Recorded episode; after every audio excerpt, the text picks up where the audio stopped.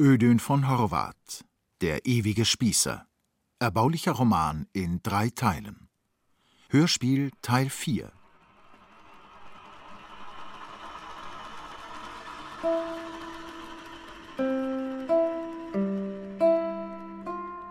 Fräulein Pollinger wird praktisch. Nur wer sich wandelt, bleibt mit mir verwandt. Während der Herr Kobler verreist war, ereignete sich in der Schellingstraße nur das Übliche. Das Leben ging seine mehr oder weniger sauberen Wege und allen seinen Bekannten stieß nichts Aufregendes zu. Allerdings mit einer Ausnahme. Aber Ausnahmen bestätigen bekanntlich die Regel. Diese Ausnahme bildete das Fräulein Anna Pollinger.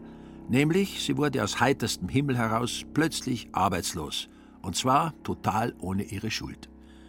Sie verlor ihre Stelle in der Kraftwagenvermietung infolge der katastrophalen Konjunktur. Diese Firma brach im wahren Sinn des Wortes über Nacht zusammen, von einem Dienstag zu einem Mittwoch. Am Mittwochmittag standen daher 32 Arbeitnehmer auf der Straße. Und auch der Arbeitgeber persönlich war nun bettelarm, denn teils hatten die räuberischen Zinsen und Wechsel seine Substanz vertilgt und teils hatte er die größere Hälfte dieser Substanz noch rechtzeitig auf den Namen seiner Frau umgeschrieben. Auch Anna erhielt nun ein weißes Kuvert. Sie öffnete es und las. Zeugnis. Fräulein Anna Pollinger war vom 1.3.29 bis 27.9.29 in der Kraftwagenvermietung National als Büromädchen tätig und bewährte sich selber als ehrlich, fleißig und pflichtbewusst. Fräulein Pollinger scheidet aus infolge Liquidation der Firma. Auch unsere Firma wurde ein Opfer der deutschen Not. Andernfalls würden wir Fräulein Pollinger nicht gerne ziehen lassen und wünschen ihr alles Gute für ihr ferneres Leben. Kraftwagenvermietung National, gezeichnet Lind. Anna wohnte bei ihrer Tante, denn sie hatte keine Eltern mehr. Aber das fiel ihr nur manchmal auf, denn ihren Vater hatte sie eigentlich nie gesehen, weil er ihre Mutter schon sehr bald verlassen hatte. Und mit ihrer Mutter konnte sie sich nie so recht vertragen, weil halt die Mutter sehr verbittert war über die schlechte Welt. Noch als Anna ganz klein war, verbot es ihr die Mutter immer boshafter, dass sie ihrer Puppe was vorsingt. Die Mutter hatte keine Lieder und war also ein böser Mensch. Knapp nach dem Weltkriege starb sie an der Kopfgrippe, aber Anna konnte beim besten Willen nicht so richtig traurig sein, obwohl es ein sehr trauriger Herbsttag war. Von da ab wohnte sie bei ihrer Tante in der Schellingstraße, nicht dort, wo sie bei der Ludwigskirche so vornehm beginnt, sondern dort, wo sie aufhört. Dort vermietete die Tante im vierten Stock zwei Zimmer und führte parterre das Geschäft ihres seligen Mannes weiter. Und das war kaum größer als eine Kammer. Das eine Zimmer hatte die Tante an einen gewissen Herrn Kastner vermietet. Das andere stand augenblicklich unvermietet, denn es war verwanzt. In diesem Zimmer konnte nun Anna vorübergehend schlafen, statt bei der Tante in der Küche. Die Wanzen hatte der Herr Kastner gebracht, aber man konnte ihm nichts nachweisen, denn er war sehr raffiniert. Als nun Anna mit ihrem Zeugnis nach Hause kam, schimpfte die Tante ganz fürchterlich über diese ganze Nachkriegszeit und wollte Anna hinausschmeißen. Aber das war natürlich nicht ernst zu nehmen, denn die Tante hatte ein gutes Herz und ihr ewiges Geschimpfe war nur eine Schwäche von ihr. Anna war ja schon oft arbeitslos und das letzte Mal gleich acht Wochen lang. Das war im vorigen Winter und damals sagte der Herr Kastner zur Tante, ich höre, dass Ihre liebe Nichte arbeitslos ist. Ich habe beste Beziehungen zum Film und es hängt also lediglich von Ihrer lieben arbeitslosen Nichte ab.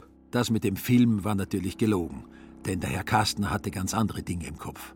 Zum Beispiel ist er im August mit ihr ins Kino gegangen. Man hat den Film Zehn Tage, die die Welt erschütterten gegeben und der Kastner hat sie dabei immer abgreifen wollen. Aber sie hat sich sehr gewehrt, weil es ihr vor seinen Stiftzähnern gegraust hat. Der Kastner ist nachher sehr empört gewesen und hat sie gefragt, wie sie wohl darüber denke, dass man ein Fräulein in einen Großfilm einladet und dann nicht mal das. Aber acht Tage später hat er sie schon wieder freundlich gegrüßt, denn er hatte inzwischen eine Kassiererin aus Augsburg gefunden, die ihm zu Willen gewesen ist. An diesem Abend ging Anna sehr bald zu Bett, Und schon während sie sich auszog, hörte sie, dass nebenan der Kastner ausnahmsweise zu Hause geblieben ist. Er sprach mit sich selbst, als täte er etwas auswendig lernen, aber sie konnte kein Wort verstehen. Plötzlich verließ der Kastner sein Zimmer und hielt vor ihrer Tür. Dann trat er ein, ohne anzuklopfen. Gnädiges Fräulein, verbeugte er sich ironisch. On y soit qui mal y pense. Der Kastner sprach sehr gewählt, denn eigentlich wollte er Journalist werden. Jedoch damals war seine Mutter anderer Meinung. Sie hatte nämlich viel mit den Zähnen zu tun und konstatierte, die Zahntechniker sind die Wohltäter der Menschheit. Ich will, dass mein Sohn ein Wohltäter wird. Er hing sehr an seiner Mutter und wurde also ein Zahntechniker. Aber leider kein Wohltäter, denn er hatte bloß Fantasie statt Präzision. Es war sein Glück, dass kurz nach Eröffnung seiner Praxis der Krieg ausbrach. Er stellte sich freiwillig und wurde Militärzahntechniker. Nach dem Waffenstillstand fragte er sich, bin ich ein Wohltäter? Nein, ich bin kein Wohltäter. Ich bin die typische Bohem-Natur, und so eine Natur gehört auf den leichtlebigen Montmartre und nicht in die Morgue. Nun schritt er vor Annas Bette auf und ab und bildete sich etwas ein auf seine Dialektik. Er hörte sich gerne selbst, fühlte sich in Form und legte daher los wie ein schlechtes Feuilleton. Zuerst setzte er auseinander, dass es unnahbare Frauen nur in den Märchen und Sagen oder in Irrenhäusern gebe, nämlich er hätte sich mit all diesen Problemen beschäftigt. Er spreche hier aus eigener, aus sexualer und sexualethischer Neugier gesammelter Erfahrung. So hätte er auch sofort erkannt, dass sie, Anna, keine kalte Schönheit sei, sondern ein tiefes, stilles Wasser. Was geht denn das Sie an? unterbrach ihn Anna auffallend sachlich, denn sie gönnte es ihm, dass er sich wieder mal über sie zu ärgern schien. Sie gähnte sogar. Mich persönlich geht das natürlich nichts an, antwortete der Kasten und tat plötzlich sehr schlicht. Ich dachte ja nur an Ihre Zukunft, Fräulein Bollinger. Zukunft. Da stand es nun wieder vor ihr, setzte sich auf den Bettrand und strickte Strümpfe. Das war ein altes, verhutzeltes Weiblein und sah der Tante ähnlich, nur dass es noch älter war, noch schmutziger und verschlagener. Ich stricke, ich stricke, nickte die Zukunft. Ich stricke Strümpfe für Anna. Und Anna schrie, so lass es mich doch. Was wollen's denn von mir? Ich persönlich will nichts von Ihnen, verwahrte sich der Kastner feierlich, und die Zukunft sah sie lauernd an. Zur Sache, Fräulein Pollinger. Was Sie nämlich in erotischer Hinsicht treiben, das lässt sich nicht mehr mit ansehen. Nun sind Sie wieder mal arbeitslos. Trotzdem hängen Sie sich ständig an Elemente wie an diesen famosen Herrn Kobler. Ich häng mich an gar niemand, protestierte sie heftig. So war das ja nicht gemeint, beruhigte er sie. Mir müssen Sie nicht erzählen, dass Sie nicht lieben können, Fräulein. Sie können sich zwar mit jedem Kobler einlassen, aber wie Sie mal fühlen, dass Sie sich so richtig avec Seele verlieben könnten, kneifen Sie sofort. Und dies soll natürlich kein Vorwurf sein, denn infolge ihrer wirtschaftlichen Lage trachten sie natürlich danach, jeder überflüssigen Komplikation aus dem Wege zu gehen. Aber was ich ihnen vorwerfe, ist einfach dies, dass sie sich vergeuden. Heutzutage muss man auch seine Sinnlichkeit produktiv gestalten. Ich verlange zwar keineswegs, dass Sie sich prostituieren, aber ich bitte Sie um ihretwillen, praktischer zu werden. Praktisch? meinte Anna und es war ihr, als hätte sie dieses Wort noch niemals gehört. Sie sollte wirklich mehr an sich denken, dachte sie vorsichtig weiter, und hatte das Gefühl, als wäre sie blind und müsste sich vorwärts tasten. Sie denke zwar eigentlich häufig an sich, fuhr sie fort, aber wahrscheinlich zu langsam.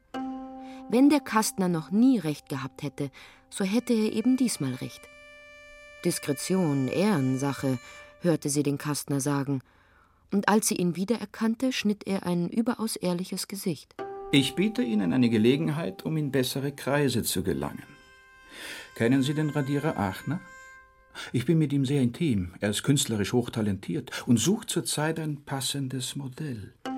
Sie könnten sich spielend zehn Mark verdienen und hätten prächtige Entfaltungsmöglichkeiten. In seinem Atelier gibt sich nämlich die Spitze der Gesellschaft Rendezvous. Lauter Leute mit eigenem Auto. Das sind Menschen.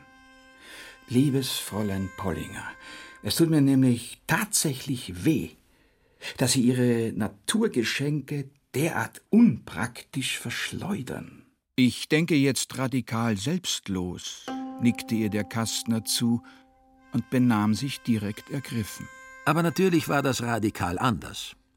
Als er nämlich erfahren hatte, dass Anna arbeitslos geworden war, ist er sofort zu jenem Radierer geeilt und hat ihm ein preiswertes Modell angeboten. Mittelgroß, schlank, braun, blond und es würde schon auch einen Spaß verstehen. Der Radierer hatte zufällig gerade ein solches Modell gesucht und ist infolgedessen sofort einverstanden gewesen. Also, hatte der Kastner gesagt, wenn du dich dann ausradiert hast, werde ich erscheinen. Prünell bringe ich mit, Grammophon hast du. Anna schwieg. Es sei halt nun mal Weltkrieg gewesen, fiel es ihr plötzlich ein, und den könnte man sich nicht wegdenken. Man dürfe es auch nicht.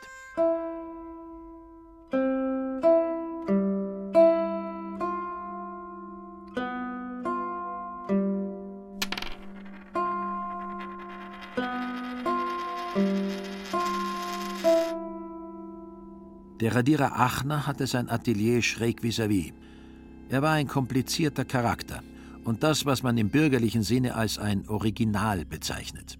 Als er Anna die Tür öffnete, hatte er einen Pullover an und Segelschuhe. Die Sonne brannte durch die hohe Glasscheibe und es roch nach englischen Zigaretten. Auf dem Herdchen lagen zwei verbogene Löffel, ein schmutziger Rasierapparat und die Briefe Vincent van Goghs in Halbleinen. Im Bette lag ein Grammophon und auf einer Kiste, die mysteriös bemalt war, thronte Buddha. Das sei sein Hausaltar, meinte der Radierer.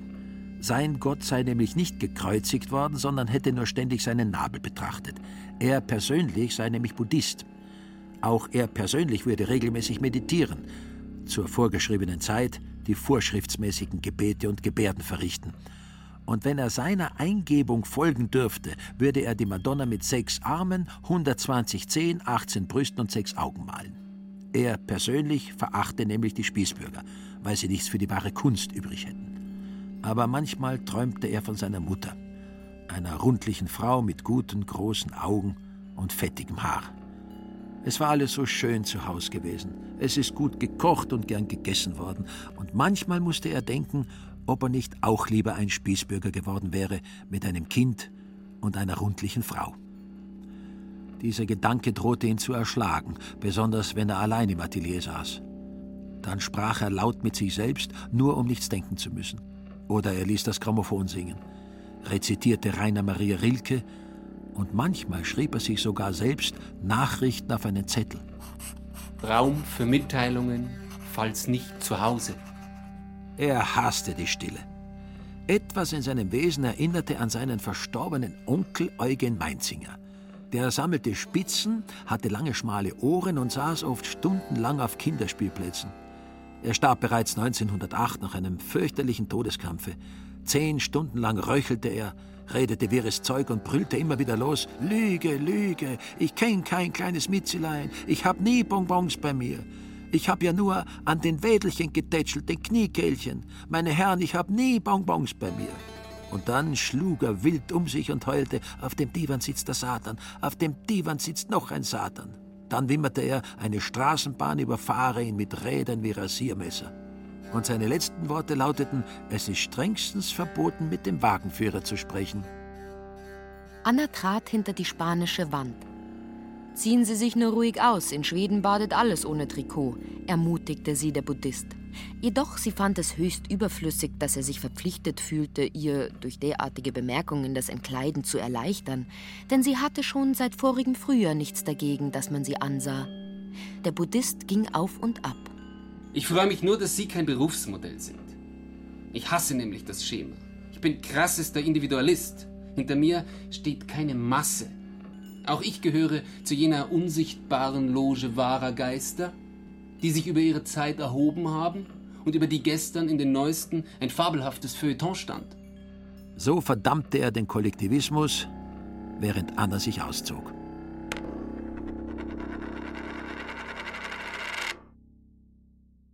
Aber das Schicksal wollte es nicht haben, dass sie heute Modell steht. Es hatte etwas anderes mit ihr vor.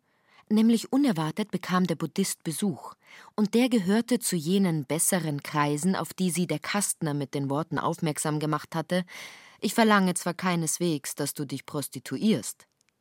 Sie war erst halb ausgezogen hinter der spanischen Wand, als ein junger Herr elastisch das Atelier betrat. Er hieß Harry Priegler und war ein durchtrainierter Sportsmann. Als einziger Sohn eines reichen Schweinemetzgers und dank der Affenliebe seiner Mutter, einer klassenbewussten Beamtentochter, konnte er seine gesunden Muskeln, Nerven und Eingeweide derart rücksichtslos pflegen, dass er bereits mit 16 Jahren als eine Hoffnung des deutschen Eishockeysportes galt. Jetzt unterhielten sich die beiden Herren sehr leise. Nämlich dem Buddhisten wäre es peinlich gewesen, wenn Anna erfahren hätte, dass er dem Harry 40 Reichsmark schuldet, da er etwas auf sich hielt. Sicher fährt sie mit, meinte er und betonte dies sicher so überzeugt, dass es Anna hören musste, obwohl sie nicht horchte. Nun wurde sie aber neugierig, denn sie liebte das Wort vielleicht. Scheinbar interessiert blätterte sie in den Briefen van Goghs und hörte, wie Harry von zwei Herren sprach, die ihm anlässlich seines grandiosen Spiels in der Schweiz persönlich gratulieren wollten. Als sie ihm aber ihre Aufwartung machten, da stahlen sie ihm aus seiner Briefmarkensammlung den schwarzen Einser und den sächsischen Dreier. Einer dieser Herren habe sich hernach an eine lebensfreudige Baronin attachiert, doch der Baron sei unerwartet nach Hause gekommen und habe nur gesagt Pardon, und dann habe er sich in der gleichen Nacht auf dem Grabe seiner Mutter erschossen. Und Harry meinte, er verstünde es nicht, wie man sich aus Liebe erschießen könnte. Und auch Anna schien dies schleierhaft. Sie dachte, was wäre das doch für eine Überspanntheit, wenn sie sich jetzt auf dem Grabe ihrer Mutter erschießen würde. Zwar hätte sie mal mit diesem Gedanken gespielt, zur Zeit ihrer einzigen großen Liebe, seinerzeit, da sie mit dem Brunner ging, aber heute kommt ihr das direkt komisch vor. Aus Liebe tun sich ja heute nur noch die Kinder was an. Als Anna Harry vorgestellt wurde, sagte er angenehm und zum Buddhisten Verzeih, wenn ich wieder mal störe. Oh, bitte, unterbrach ihn dieser höflich. Für heute sind wir soweit. Ziehen Sie sich nur wieder an, Fräulein. Anna fürchtete bereits, von Harry nicht aufgefordert zu werden, und so sagte sie fast zu früh Ja und überraschte sich dabei, dass ihr seine Krawatte gefiel. Harry hatte sie nämlich gefragt: Fräulein, Sie wollen doch mit mir kommen. Nur an den Starnberger See. Unten stand sein Sportwagen. Und der war wirklich wunderbar. Und dann ging's dahin.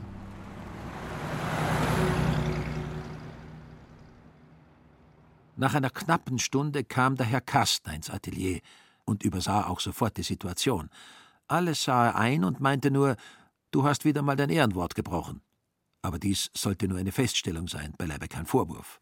Denn der Kastner konnte großzügig werden, besonders an manchen Tagen. An solchen Tagen wachte er meistens mit einem eigentümlichen Gefühl hinter der Stirne auf. Es tat nicht weh, ja, es war gar nicht so hässlich. Es war eigentlich nichts, das einzig Unangenehme dabei war ein gewisser Luftzug, als stünde ein Ventilator über ihm. Das waren die Flügel der Verblödung. Ich habe extra einen Prünell mitgebracht. Hm. Es wäre sehr leicht gegangen mit deinem Grammophon. Sie war ja ganz gerührt, dass ich ihr das hier beschafft habe. Und sie hat eine feine Haut. So saß er da und stierte auf einen Fettfleck an der spanischen Wand. Es war sehr still im Atelier. Die Einsamkeit ist wie ein Regen. Sie steigt vom Meer den Abenden entgegen, von Ebenen, die fern sind und entlegen, geht sie zum Himmel, der sie immer hat, und erst vom Himmel fällt sie auf die Stadt. Regnet hernieder in den Zwitterstunden, wenn sich nach Morgen wenden alle Gassen, und wenn die Leiber, welche nichts gefunden, enttäuscht und traurig voneinander lassen, und wenn die Menschen, die einander hassen, in einem Bett zusammenschlafen müssen, dann geht die Einsamkeit mit den Flüssen. Das sind bulgarische Zigaretten, antwortete der Kastner und sah seinen Fettfleck vertraulich an. Hm. Bulgarien ist ein fruchtbares Land, ein Königreich. Das hier ist nicht der echte Tabak, denn die Steuern sind zu hoch. Wir haben eben den Feldzug verloren. Es war umsonst. Wir haben umsonst verloren. So trank er seinen Prünell, und es dauerte nicht lange, da war er einverstanden. Eine fast fromme Ergebenheit erfüllte seine Seele, und es fiel ihm gar nicht auf, dass er zufrieden war. Er kam sich vor wie ein gutes Gespenst, das sich über seine eigene Harmlosigkeit noch niemals geärgert hatte. Selbst da der Prinell alle wurde, war er sich nicht bös. Als der Kastner den Fettfleck begrüßte, erblickte Anna den Starnberger See. Der Nachmittag war wunderbar und Anna fuhr durch eine aufregende fremde Welt. Denn es ist ein großer Unterschied zwischen einem Soziussitz und einem wunderbaren Sportwagen. Sie hatte die Füße hübsch artig nebeneinander und den Kopf etwas nach hinten gezogen, denn auch der Wind war wunderbar. Und sie schien kleiner geworden, vor so viel Wunderbarem. Im Seerestaurant zu Feldafing saßen lauter vornehme Menschen. Die Speisekarte war lang und breit, aber Anna konnte sie nicht entziffern, obwohl die Speisen keine französischen Namen hatten, jedoch eben ungewöhnlich vornehme. Königin Suppe? hörte sie des Kellners Stimme und ihr Magen knurrte. Der Kellner hörte ihn knurren und betrachtete voll Verachtung ihren billigen Hut, nämlich das Knurren kränkte ihn, da er einen schlechten Charakter hatte. Denn die wirklich vornehmen Leute essen bekanntlich, als hätten sie es nicht nötig zu essen, als wären sie schon derart vergeistigt und sind doch nur satt. Harry bestellte zwei Wiener Schnitzel mit Gurkensalat, ließ aber hernach das seine stehen, weil es ihm zu dick war, verlangte russische Eier und sagte, Wissen Sie, Fräulein, dass ich etwas nicht ganz verstehe? Wieso kommt es nur, dass ich bei Frauen so viel Glück habe? Ich habe nämlich sehr viel Glück. Können Sie sich vorstellen, wie viele Frauen ich haben kann? Hm. Ich kann jede Frau haben. Aber das ist halt nicht das Richtige. Er blickte verträumt nach der Benediktenwand und dachte, das Beste ist, ich warte, bis es finster ist, dann fahre ich zurück und biege in einen Seitenweg. Und wenn sie nicht will, dann fliegt sie heute raus. Es ist halt nicht das Richtige. Die Frauen sagen zwar, ich könnte hypnotisieren, aber ob ich die Liebe finde? ob es überhaupt eine Liebe gibt? Verstehen Sie mich, was ich unter Liebe verstehe? Hm? Es war noch immer nicht finster geworden, es dämmerte nur. Und also musste er noch ein Viertelstündchen Konversation treiben. Zum Beispiel jene Dame dort. Hm, da am dritten Tisch links. Die habe ich auch schon mal gehabt. Sie heißt Frau Schneider und wohnt in der Mauerkircher Straße 8. Der, mit dem sie dort sitzt, ist ihr ständiger Freund. Ihr Mann ist nämlich viel in Berlin, weil er dort eine Freundin hat, der eine Sieben-Zimmer-Wohnung eingerichtet hat. Diese Freundin habe ich auch schon mal gehabt, weil ich im Berliner Sportpalast Eishockey gespielt habe. Die heißt Lotte Böhmer und wohnt in der Meinecke Straße 14. Ja, und hinter ihnen, jetzt schauen Sie sich nicht um, da sitzt eine große Blondine, eine auffallende Erscheinung. Ja, die habe ich auch mal von mir gestoßen, weil sie mich im Training gehindert hat. Sie heißt Else Hartmann, wohnt in der Fürstenstraße 12. Ihr Mann ist ein ehemaliger Artilleriehauptmann. Mit einem anderen ehemaligen Artilleriehauptmann bin ich sehr befreundet. Und der ist mal zu mir gekommen und hat gesagt: Hand aufs Herz, lieber Harry, ist es wahr, dass du mich mit meiner Frau betrügst? Ich habe gesagt: Hand aufs Herz, es ist wahr. Ich habe schon gedacht, er will sich mit mir duellieren, aber er hat dann nur gesagt, ich danke dir, lieber Harry. Und dann hat er mir auseinandergesetzt, dass ich ja nichts dafür könnt, denn er wüsste es genau, dass der Mann nur der scheinbar aktive, aber eigentlich passive, während die Frau der scheinbar passive, aber eigentlich aktive Teil wäre. Hm. Er heißt Albert von Reisinger und wohnt in der Amalienstraße bei der Gabelsberger Straße. Zahlen, rief Harry denn nun wird es Nacht.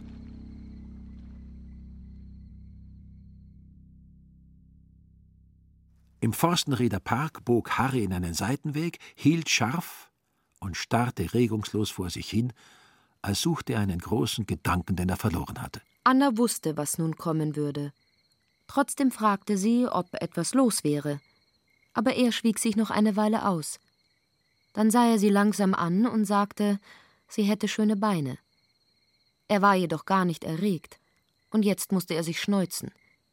Das benutzte sie, um ihm zu sagen, dass sie spätestens um neun in der Schellingstraße sein müsse, worauf er sie fragte, ob sie denn nicht fühle, dass er sie haben wolle. Nein, sagte sie, fühlen tue ich das nicht. Ist das aber traurig, meinte er und lächelte charmant. Die Septembernacht war stimmungsvoll und Harry fühlte sich direkt verpflichtet, Anna zu besitzen. Denn sonst hätte er sich übervorteilt gefühlt, da sie nun mal in seinem Sportwagen saß und weil er ihr Wiener Schnitzel mit Gurkensalat bestellt hatte, obwohl er es ja bereits in Felderfing bemerkt hatte, dass sie ihn niemals besonders aufregen könnte. So kam alles, wie es kommen sollte, und Anna sah sich ängstlich um. Ob sie denn etwas gehört hätte, fragte er. Ja, sagte sie. Es war nichts. Also näherte er sich ihr, und zwar in einer handgreiflichen Weise. So geht das nicht. Sondern? Zehn, sagte die neue Anna. Und jetzt wurde es grausam still. Fünf, meinte Harry plötzlich und erhob sich energisch. Da drüben ist eine Bank. Sie gingen zur Bank. Auf der Banklehne stand nur für Erwachsene. Das war auf einer Lichtung, da sie zum ersten Mal Geld dafür nahm. Droben standen die Sterne und ringsum lag tief und schwarz der Wald. Sie nahm das Geld, als hätte sie nie darüber nachgedacht, dass man das nicht darf. Sie hatte wohl darüber nachgedacht, aber durch das Nachdenken wird die Ungerechtigkeit nicht anders. Das Nachdenken tut nur weh. Es war ein Fünf-Mark-Stück. Und nun hatte sie keine Gefühle dabei, als wäre sie schon tot.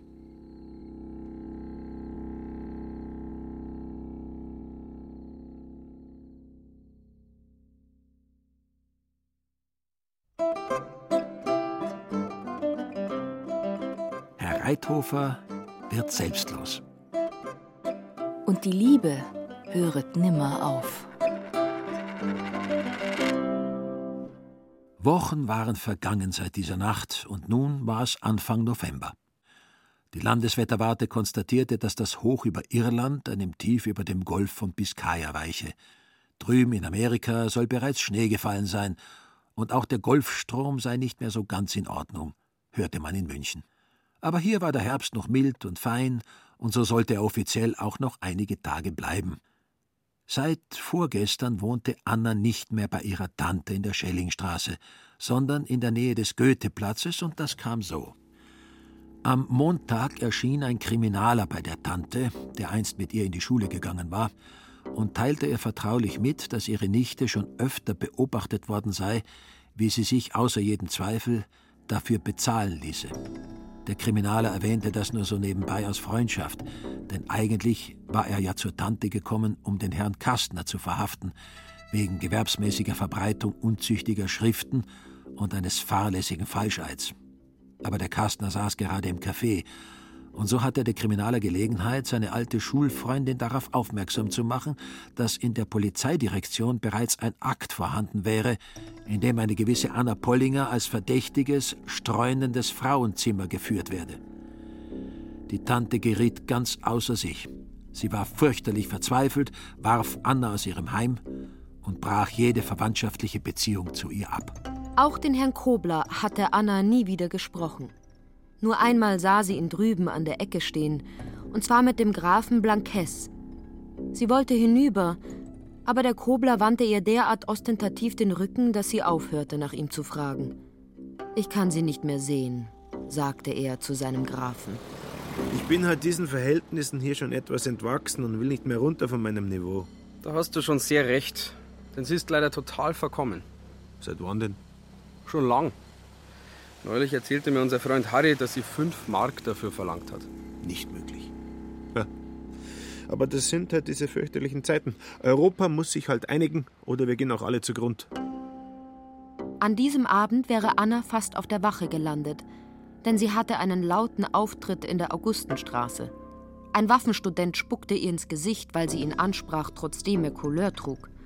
Noch lange hernach wimmerte sie vor Wut und Hass und legte einen heiligen Eid ab, sich nie wieder mit einem Herrn einzulassen.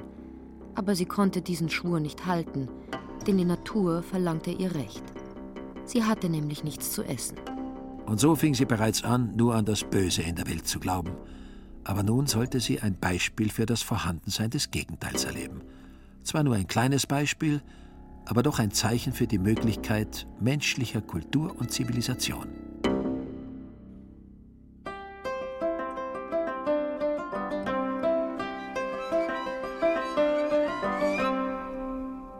Als Anna ihren Herrn Reithofer kennenlernte, dämmerte es bereits. Das war in der Nähe der Thalkirchner Straße vor dem städtischen Arbeitsamt. Auch der Herr Reithofer war nämlich arbeitslos und er knüpfte daran an, als er sie ansprach. Man konnte es ihr ja noch nicht ansehen, durch was sie ihren Unterhalt bestritt, denn da sie es erst seit kurzem tat, war sie äußerlich noch die alte Anna. Aber drinnen saß die neue Anna und fraß sich langsam an das Licht. Der Herr Reithofer sagte, er sei nun schon ewig lange ohne Arbeit und eigentlich kein Bayer, sondern ein geborener Österreicher. Und sie sagte, sie sei nun auch schon zwei Monate arbeitslos und eigentlich keine Münchnerin, sondern eine geborene Oberpfälzerin.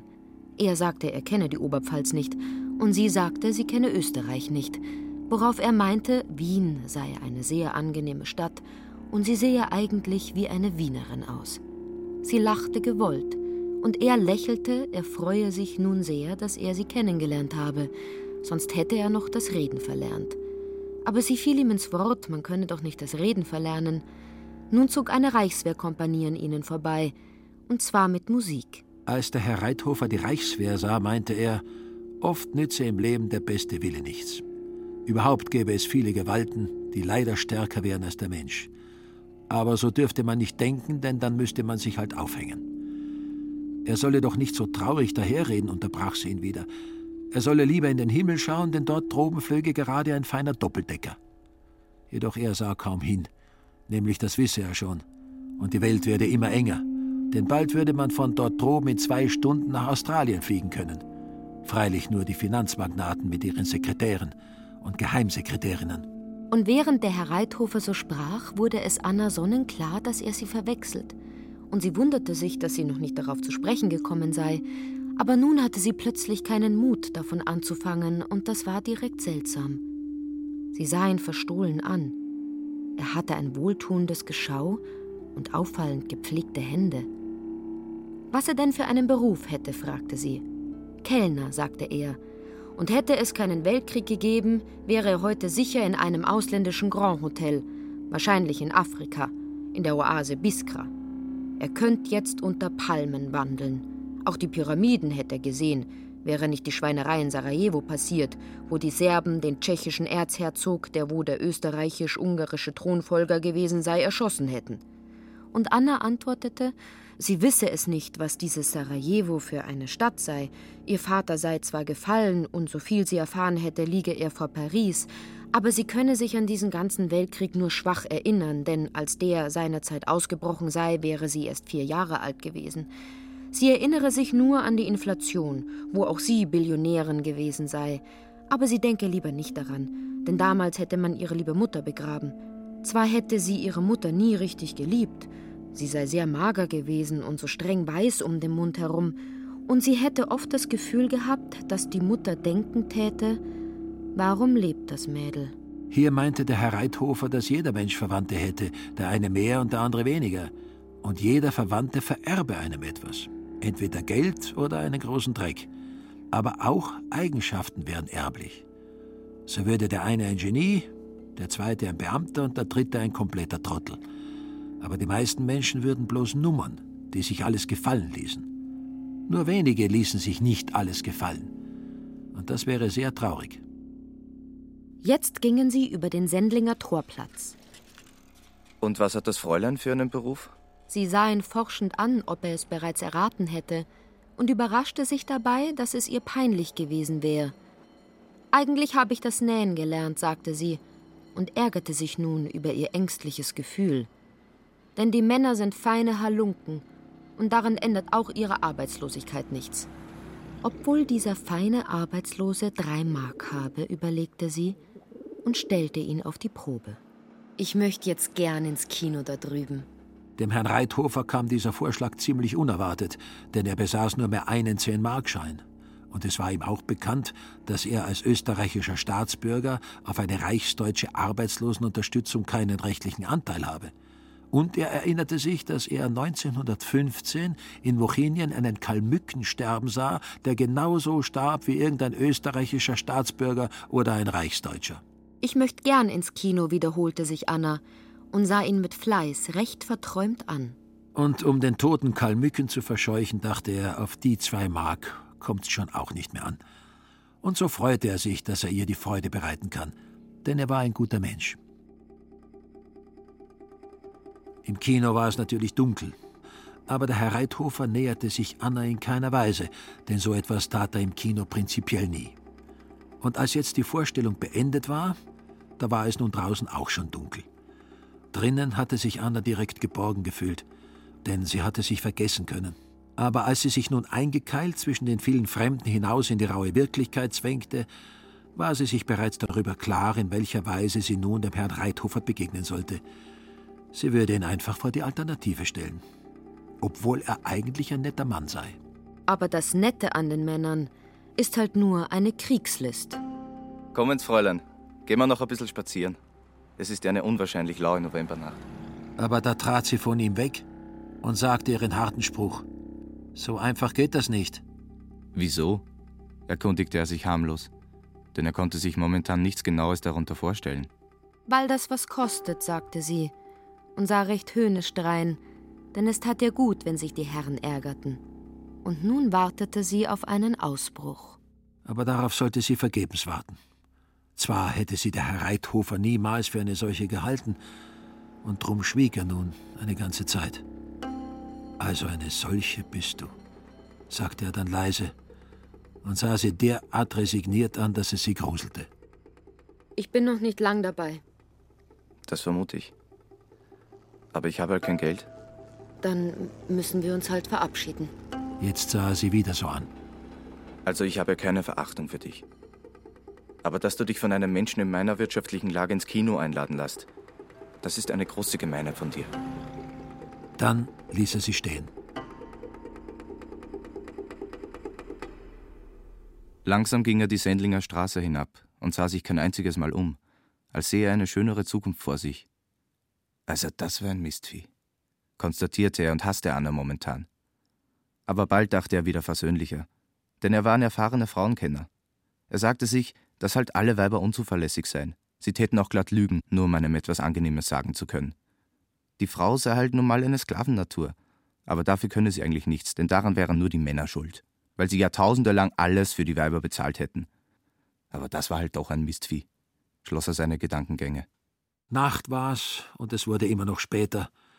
Aber der Herr Reithofer wollte nicht nach Hause. Denn er hätte nicht einschlafen können, obwohl er sehr müde war. Er war ja den ganzen Tag wieder herumgelaufen und hatte keine Arbeit gefunden. Jetzt stand er in der Müllerstraße und war voll Staub draußen und drinnen. Drüben entdeckte er ein Bierlokal, und das lag dort verführerisch. Lang sah er es an. Also wenn die Welt zusammenstürzt, jetzt riskiere ich noch 30 Pfennig und kaufe mir ein Glas Bier. Aber die Welt stürzte nicht zusammen, sondern vollendete ihre vorgeschriebene Reise mit Donnergang, und ihr Anblick gab den Engeln Stärke, als der Herr Reithofer das Bierlokal betrat. Die unbegreiflich hohen Werke blieben herrlich wie am ersten Tag.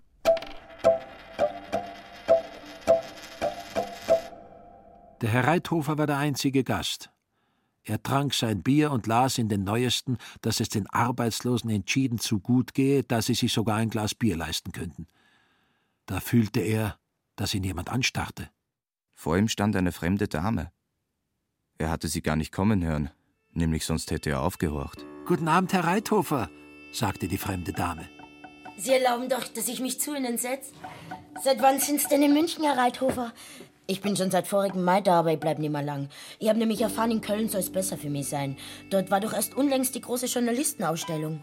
So begrüßte sie ihn recht vertraut. Aber er lächelte nur verlegen, denn er konnte sich noch immer nicht erinnern, woher sie ihn kennen konnte. Nicht jede Ausstellung ist gut für mich. So habe ich bei der Gesolei-Ausstellung in Düsseldorf gleich vier Tage lang nichts für mich gehabt. Ich war schon ganz daneben und habe vor lauter Ärger einen Ausstellungsaufseher angesprochen. Oh einen sehr höflichen Mann aus Krefeld und ich habe ihm gesagt, es geht mir schon recht schlecht bei eurer Gesolei-Ausstellung. Und der Krefelder hat gesagt, das glaubt er gern, dass ich keine Geschäfte mache, wenn ich vor seinem Pavillon die Kavalier anspreche. Da habe ich erst gemerkt, dass ich vier Tage lang in der Gesundheitsabteilung gestanden bin, direkt vor dem Geschlechtskrankheiten-Pavillon. Ja, und da habe ich es freilich verstanden, dass ich nichts verdient habe. Denn wie ich aus dem Pavillon herausgekommen bin, hat's mir vor mir selber gekraust. Ja, ich hätte am liebsten geheult, solche Ausstellungen haben doch gar keinen Sinn. Für mich sind Gemäldeausstellungen gut. Überhaupt künstlerische Veranstaltungen.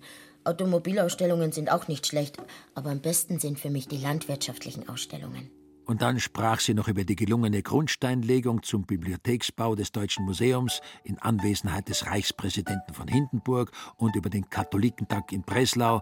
Und der Herr Reithofer dachte, ist das aber eine geschwätzige Person? Vielleicht verwechselt sie mich. Es heißen ja auch fremde Leute Reithofer. Da bemerkte er plötzlich, dass sie schielt. Zwar nur etwas, aber es fiel ihm trotzdem ein Kollege ein, mit dem er vor dem Kriege in Pressburg gearbeitet hatte, und zwar im Restaurant Klein. Das ist ein kollegialer Charakter gewesen, ein großes Kind. Knapp vor dem Weltkrieg hatte dieses Kind geheiratet und zu ihm gesagt: Glaub's mir, lieber Reithofer, meine Frau schielt, aber nur ein bisschen.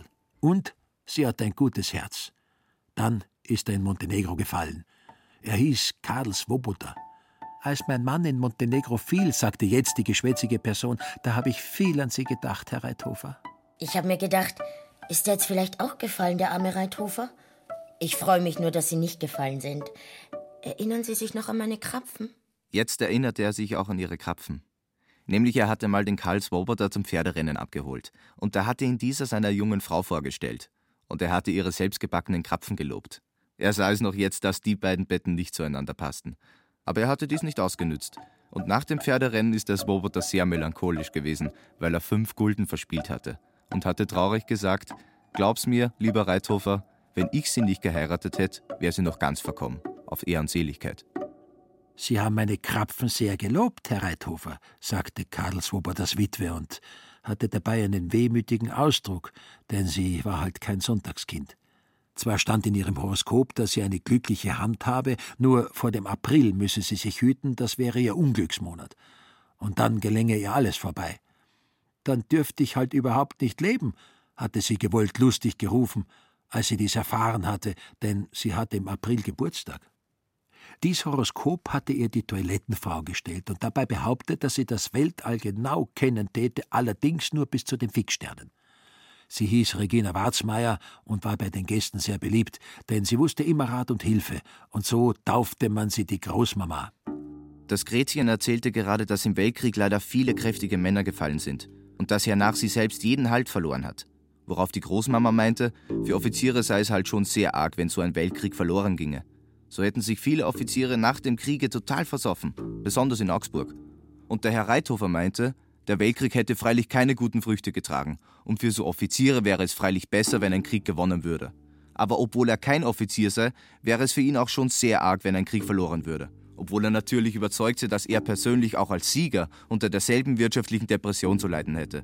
So sei er nun schon ewig lang arbeitslos. Und es bestünde nicht die geringste Aussicht, dass es besser werden wollte. Hier mischte sich ein älterer Herr ins Gespräch, der sich auch an den Tisch gesetzt hatte, weil er sehr neugierig war. Er meinte, es wäre jammerschade, dass der Herr Reithofer kein Fräulein sei, denn dann hätte er für ihn sofort Arbeit. Wie meinen Sie das? erkundigte sich der Herr Reithofer misstrauisch. Aber der ältere Herr ließ sich nicht verwirren. Ich mein das gut, sagte er. Und dann erklärte er, dass, wenn er kein Kellner, sondern eine Schneiderin wäre, so wüsste er für diese Schneiderin auf der Stelle eine Stelle. Er kenne nämlich einen großen Schneidergeschäftsinhaber in Ulm an der Donau, und das wäre ein Vorkriegskommerzienrat.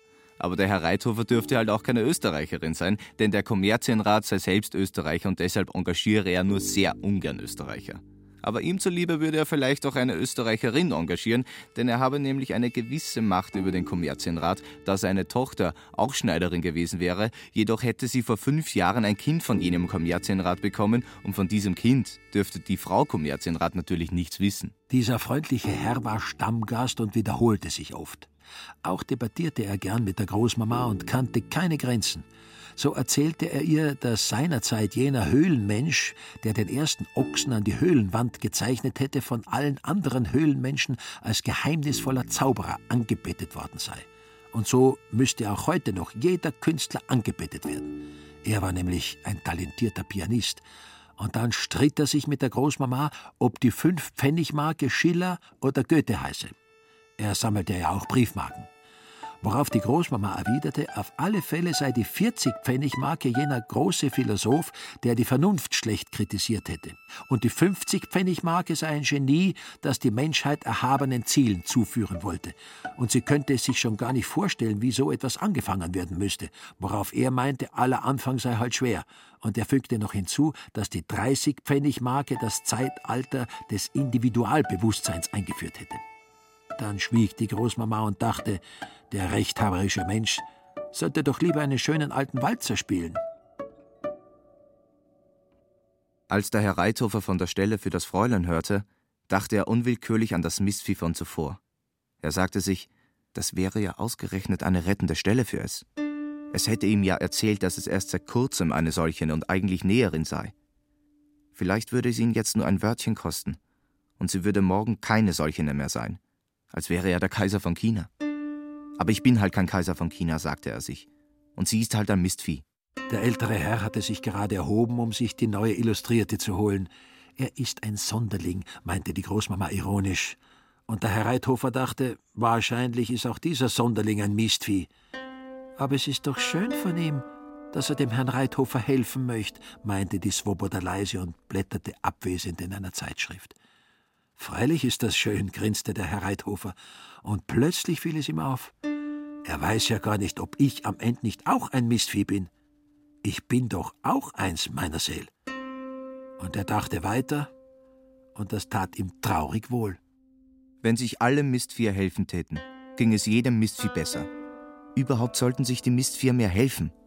Es ist doch direkt unanständig, wenn man einem nicht helfen tät, obwohl man könnte. Er lügt, sagte die Großmama. Nein, das tut er nicht, verteidigte ihn die Swoboda und wurde heftig. Das werden wir gleich haben, meinte der Herr Reithofer und wandte sich an den Sonderling, der nun mit seiner Illustrierten wieder an den Tisch trat. Sagen Sie, Herr, ich kann ja jetzt leider nicht weiblich werden. Aber ich wüsste eine für Ihren Kommerzienrat. Eine erstklassige Schneiderin. Und Sie täten mir persönlich einen großen Gefallen. Das war natürlich gelogen. Also das wäre doch gar nicht der Rede wert, unterbrach ihn der Sonderling, denn das kostete ihn nur einen Anruf, da sich jener Kommerzienrat zufällig seit gestern in München befände. Und schon eilte er ans Telefon. Also das ist ein rührendes Mistvieh, dachte der Herr Reithofer. Das ist ein seltener Mensch und ein noch seltenerer Künstler. Aber die Großmama sagte, er lügt. Jedoch die Großmama sollte sich täuschen. Denn nach wenigen Minuten erschien der seltene Mensch, als hätte er den Weltkrieg gewonnen. Der Kommerzienrat war pure Wahrheit und so konnte er sich vor lauter Siegesrauschen nicht sogleich widersetzen. Er ging um den Tisch herum und erklärte dem Herrn Reithofer, sein Fräulein könne die Stelle auf der Stelle antreten, doch müsste sie sich morgen früh Punkt 7.30 Uhr im Hotel Deutscher Kaiser melden. Sie solle nur nach dem Herrn Kommerzienrat aus Ulm fragen. Und der würde sie dann gleich mitnehmen. Er würde nämlich um 8 Uhr wieder nach seinem Ulm zurückfahren. Und der Herr Reithofer fragte ihn, wie er ihm danken solle. Aber der seltene Mensch lächelte nur. Eine Hand wasche halt die andere, und vielleicht würde mal der Herr Reithofer in die Lage kommen, ihm eine Stelle verschaffen zu können, wenn er kein Vertreter wäre, sondern eine Masseuse. Selbst die Großmama war gerührt, aber am tiefsten war es der seltene Mensch persönlich.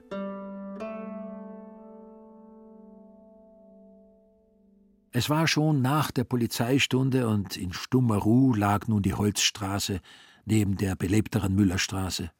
Hier irgendwo würde wahrscheinlich das Mistvieh herumlaufen.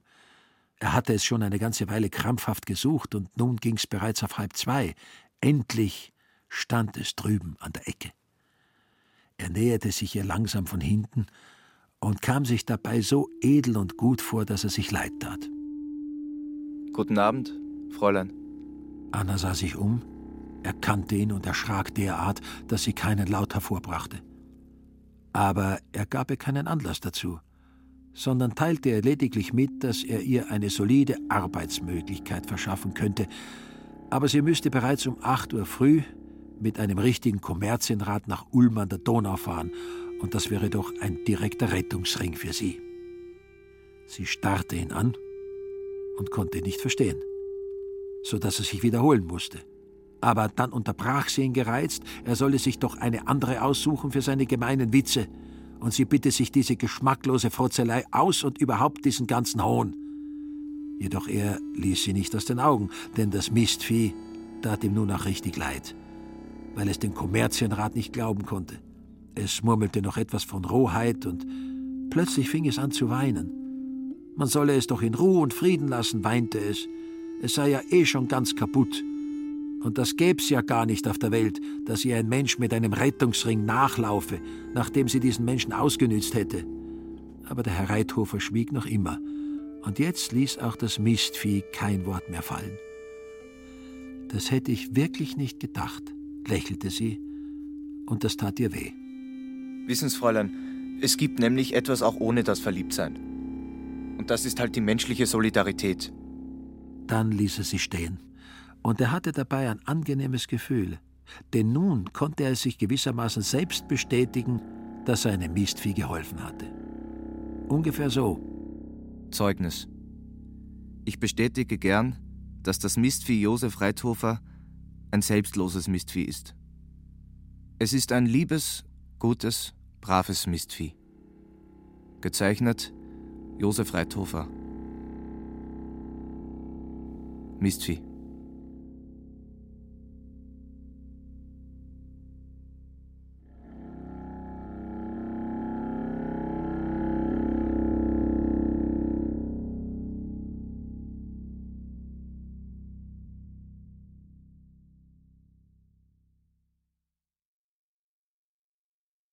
Ödön von Horvath, Der ewige Spießer.